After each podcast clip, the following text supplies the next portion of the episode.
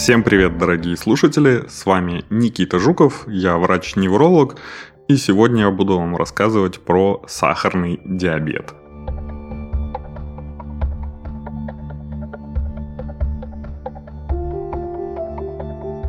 Это то заболевание, которое получило название благодаря сладкой моче. Да-да, давным-давно древние врачи определяли это заболевание по тому, что у пациентов была сладкая моча. Оттуда оно и появилось. Для нормальной работы всех клеток вашего организма необходим сахар, он же глюкоза. Сахар попадает в клетки с помощью специального гормона под названием инсулин. Если инсулина недостаточно или организм перестает реагировать на инсулин, то сахар накапливается в крови. Именно это происходит с людьми, страдающими диабетом. Высокий уровень сахара в крови может привести к проблемам, если его не лечить. Существует два различных типа диабета – первого и второго типа. При диабете первого типа проблема заключается в том, что поджелудочная железа – это такой орган в брюшной полости, примерно по центру а, вашего живота. Перестает вырабатывать инсулин. При диабете второго типа организм перестает реагировать на нормальный или даже высокий уровень инсулина, и со временем поджелудочная железа не вырабатывает достаточное количество инсулина для нормальной утилизации сахара примерно 90% всех людей, страдающих диабетом, имеют диабет именно второго типа. Это хроническое состояние, которое требует регулярного контроля и лечения на протяжении всей жизни, чтобы поддерживать уровень сахара в крови как можно ближе к норме. Это предполагает изменение образа жизни, включая диету и физические упражнения, меры по уходу за собой, а иногда и прием лекарств – к счастью, эти методы лечения позволяют держать уровень сахара в крови под контролем и минимизировать риск развития осложнений. Считается, что диабет второго типа вызывается сочетанием генетических и экологических факторов.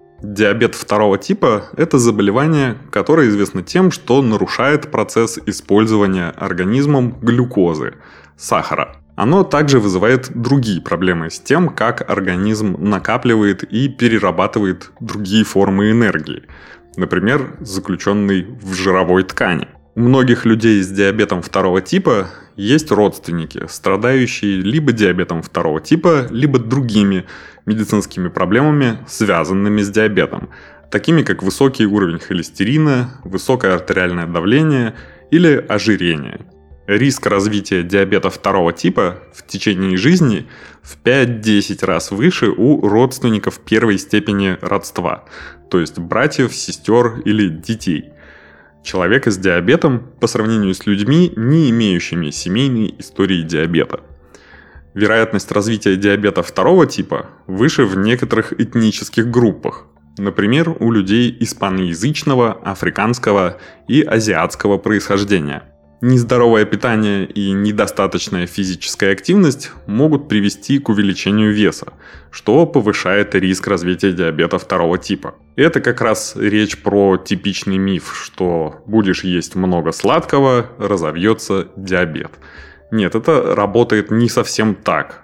Если вы будете есть много сладкого и в целом нездорово питаться, и плюс недостаточно физически нагружаться, и плюс вы имеете какую-то генетическую предрасположенность, все вместе это может увеличить вашу массу тела, и это будет уже риском развития диабета второго типа. Но он все равно может и не разовьется.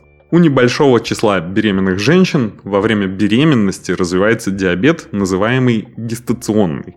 Он похож на диабет второго типа, но обычно проходит после родов. Женщины, у которых во время беременности развивается гестационный диабет, подвержены повышенному риску развития диабета второго типа в более позднем возрасте. Диагноз диабета ставится на основании симптомов и результатов анализов крови. До постановки диагноза у большинства людей вообще нет никаких симптомов, если говорить про диабет второго типа – а у тех, у кого симптомы все же появились, наиболее распространенными являются следующие. Потребность в частом мочеиспускании, чувство жажды и нечеткое зрение. Основным анализом, который врачи используют для диагностики диабета, является анализ крови на глюкозу. Он может проводиться несколькими различными способами. Это может быть случайный анализ крови на сахар, например, во время диспансеризации или чекапа, или просто посещения врача по другой проблеме. Специальный анализ крови на глюкозу натощак. Или анализ на гликированный гемоглобин. Либо тест на толерантность к глюкозе, который включает в себя употребление специального раствора глюкозы, обычно со вкусом апельсина или колы, Уровень сахара в крови проверяется до того, как вы выпьете раствор сахара, а затем через 1 и 2 часа после его употребления. Из-за своего неудобства тест на толерантность обычно не используется для тестирования, за исключением беременных женщин. Существуют категории повышенного риска, которые называют преддиабетом или латентным диабетом.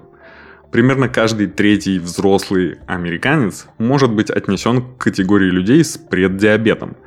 Если результаты анализов показывают, что вы находитесь в группе повышенного риска, то ваш врач могут обсудить с вами изменения, которые вы можете внести, чтобы снизить риск дальнейшего развития диабета. К этому относятся улучшение диеты, физическая активность и отказ от курения. Анализ крови на сахар в таких случаях лучше повторять ежегодно.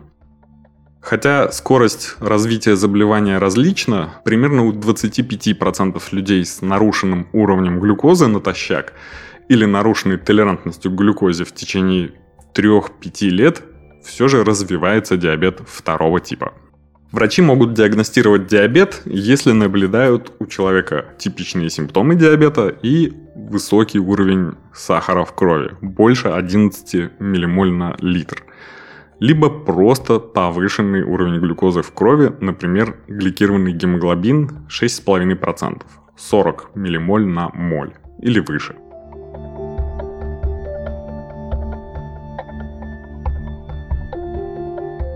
Сахарный диабет известен человечеству еще со времен Древнего Египта. Первое описание заболевания сделал Имхотеп в 2980 году до нашей эры. Тогда диабет называли сахарной болезнью. Определить заболевание нашим предкам было несложно, но вот сам диагноз становился приговором для пациента, так как единственный способ лечения, доступный врачам прошлого, был голод – только в 1869 году ученый Пауль Лангерганс открыл группы клеток в поджелудочной железе, названные впоследствии в его честь – островками Лангерганса. Из клеток этих островков много лет спустя ученые выделят вещество под названием инсулин – 1889 году ученые Оскар Минковский и Вон Меркинг проводили опыты на собаках и выяснили, что удаление поджелудочной железы у животных приводит к развитию у них сахарного диабета. Но после введения этим же собакам экстракта, выделенного из поджелудочной железы, симптомы болезни исчезали, а уровень сахара в крови снижался. По результатам этого опыта стало понятно, что именно поджелудочная железа отвечает за поддержание в организме нормального уровня сахара. Однако какое вещество и каким образом действует на организм, ученым только предстояло выяснить. Ближе всего к ответу удалось приблизиться хирургу из Торонто, Федерику Бантингу. Вместе со своей исследовательской группой он изучал экстракт поджелудочной железы и искал вещество, отвечающее за усвоение сахара в теле человека. В 1921 году Бантинг смог получить айлитин – вещество, известное сегодня как инсулин. Первым пациентом, который получил инъекцию, стал 14-летний Леонард Томпсон. Но несмотря на то, что сахар в его крови снизился, препарат вызвал у пациента аллергию – Оказалось, что полученный инсулин был недостаточно очищенным, поэтому инъекции отменили. В 1922 году, благодаря стараниям биохимика Колина, пациент снова смог получить инъекцию инсулина. Только на этот раз побочных эффектов не появилось. Болезнь перестала прогрессировать, а 14-летний Леонард пошел на поправку. За открытие инсулина Федерик Бантинг получил Нобелевскую премию, а уже в 1923 году началось его массовое производство. Сегодня инсулин и другие препараты, появлению которых мы обязаны ученым прошлого, можно найти у нашего спонсора – аптека.ру. Зайдите на сайт или скачайте приложение. Благодаря аптека.ру можно легко заказать нужное лекарство и другие аптечные товары для себя или своих близких из других городов. Заказывать можно прямо на сайте аптека.ру, а купить заказанный товар в любой аптеке-партнере, находящейся возле дома, работы или другой точки города, которая вам удобна. А специально для наших слушателей аптека.ру предлагает промокод «Здоровье» на скидку 10% на первый заказ.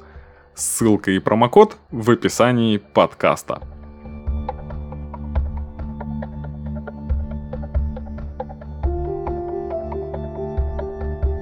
Перейдем к другой форме диабета. Диабет первого типа обычно развивается, когда иммунная система убивает клетки, вырабатывающие инсулин. Так называемые бета-клетки поджелудочной железы. Это называется аутоиммунной реакцией. И причина этого аномального иммунного ответа все еще изучается. Этот процесс происходит в течение многих месяцев или лет. При этом симптомы диабета могут отсутствовать. Высокий уровень сахара в крови и связанные с ним симптомы, частое мочеиспускание, жажда, обычно не возникают до тех пор, пока не будет уничтожено более 90% клеток, вырабатывающих инсулин. Диабет первого типа может развиться у людей с семейной историей диабета первого типа, но он также развивается у людей без истории диабета у родственников – в любом случае, люди, у которых развивается диабет, имеют один или несколько генов, которые делают их восприимчивыми к этому заболеванию. Факторы окружающей среды и воздействия определенных вирусов могут вызвать аутоиммунную реакцию. Близкие родственники, дети, братья и сестры человека с диабетом первого типа имеют повышенный риск развития такого же диабета – 5-6% против 0,4% у людей без родственников с диабетом. Генетическое тестирование может помочь определить, подвержен ли член семьи риску развития диабета. Однако в настоящее время эти тесты доступны только для людей, участвующих в клинических исследованиях. У родственников, подверженных наибольшему риску развития диабета первого типа, в крови циркулирует высокий уровень антител, называемых аутоантителами поджелудочной железы, что может указывать на то, что организм уже начал уничтожать собственные клетки, вырабатывающие инсулин – Такие анализы крови не проводятся регулярно, но их измеряют в рамках исследовательских программ. Врачи обычно могут сказать, есть ли у человека диабет первого или второго типа. Но бывают ситуации, когда диагноз трудно определить. Основными целями лечения диабета второго типа являются поддержание уровня сахара в крови в пределах целевого диапазона и лечение других заболеваний, сопутствующих диабету, например, высокого артериального давления – также очень важно бросить курить, если вы курите. Важно поддерживать уровень сахара в крови на целевом уровне.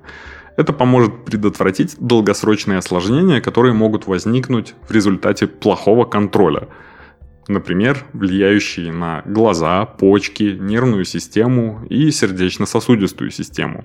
Наиболее серьезным и распространенным осложнением диабета второго типа являются сердечно-сосудистые заболевания, которые могут привести к таким проблемам, как сердечный приступ, то есть инфаркт, инсульт головного мозга и даже смерть. В среднем риск сердечно-сосудистых заболеваний у людей с диабетом в два раза выше, чем у людей без диабета.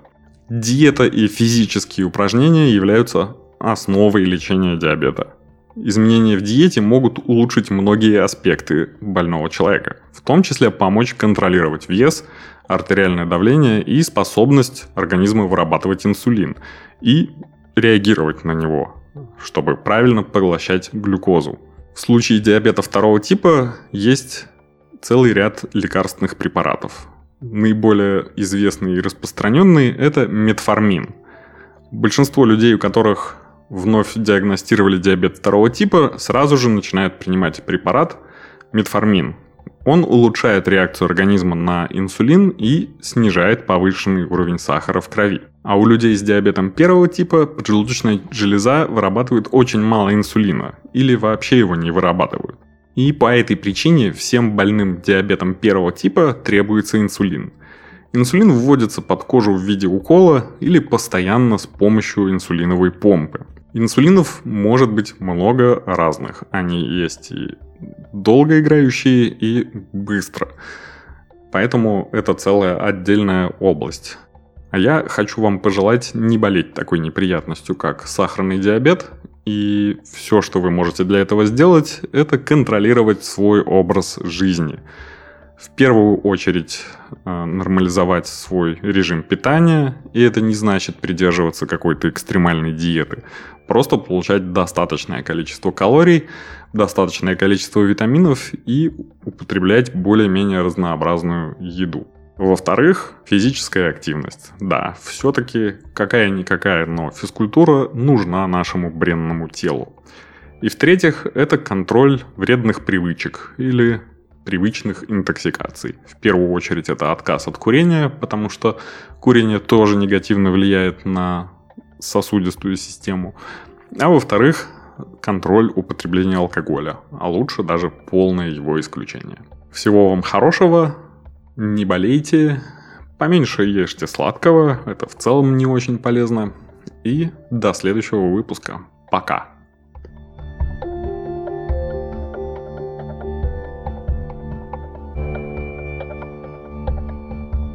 Спонсор этого выпуска – аптека.ру – сервис заказа лекарств и иных товаров аптечного ассортимента – Заказ на аптека.ру – заказ аптеки поставщику на поставку товара. Оплата и покупка заказанного товара производится непосредственно в одной из более чем 20 тысяч аптек-партнеров. Реклама не является публичной офертой. Товары аптечного ассортимента могут иметь противопоказания. Перед применением рекомендуем ознакомиться с инструкцией или получить консультацию специалиста.